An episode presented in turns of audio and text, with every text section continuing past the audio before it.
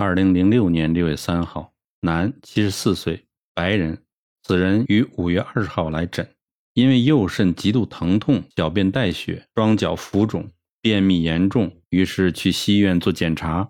西医说看起来像癌症，如果确定的话，就必须将右肾切除，之后再做切片来确定是否是肾脏癌。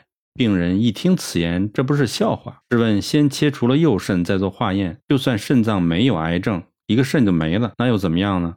如果左肾再发生一次，那该怎么办？病人很聪明，立刻想到了我，马上离开医院，直奔我的诊所。出诊时，他双眼出现卧蚕状，尺脉宏大，双脚水肿，失眠、便秘，小便痛又带血，眼中肾区毫无反应。我查出他命门火已衰竭，肾水无法气化而上达脑部，因此停积于下焦。过去此人一直因为肾结石在吃我的药排除石头中。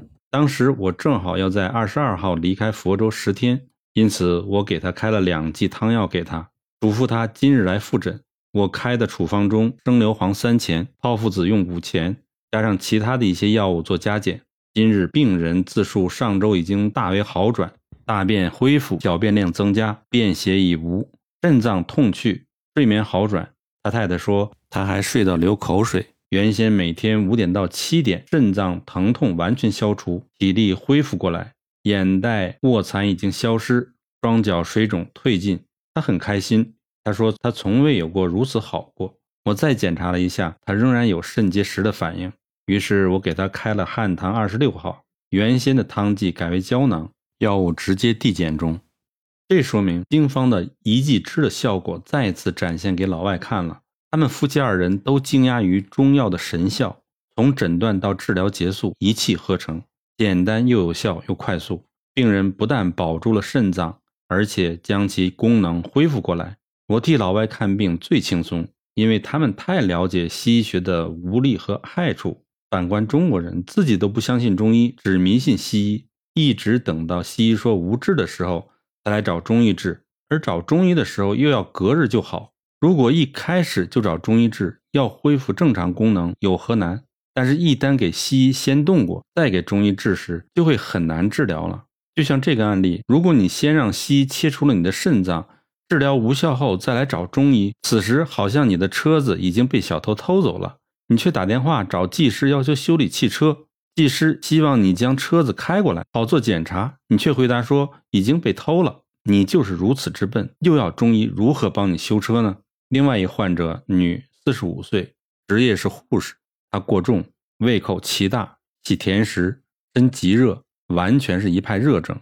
我给她的处方，其中石膏一副就自五两开始，我一直增加到今天的八两一剂，结果她还是照样热，体重不变。今天来做复诊，舌苔出现白暗色，脉沉细无力。我告诉读者，一般中医开石膏，一剂药不超过一两，而今我已经开了八两之巨，他仍然热不止。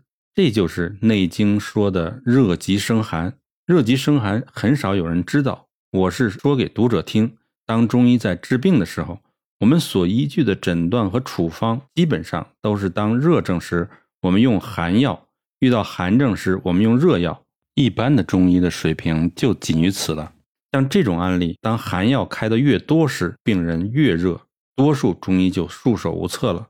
但是如果遇到经方家再次出现，我们就利用人体是个圆形的太极，周天循环不止的概念。于是我开给此人用极热的药，每服用三钱生附子。该病人更热到极限的时候，就会出现寒症。这种案例我经手的很多，一般服用后自隔日起都胃口下降，就算站立在正午时太阳下还觉得冷。因此，当寒重时，我们用寒药将之寒上加寒，此刻就会出现寒极生热的现象。这就是经方的概念。希望中医能够突破此极限。当你做到的时候，你就成为了一个中医高手。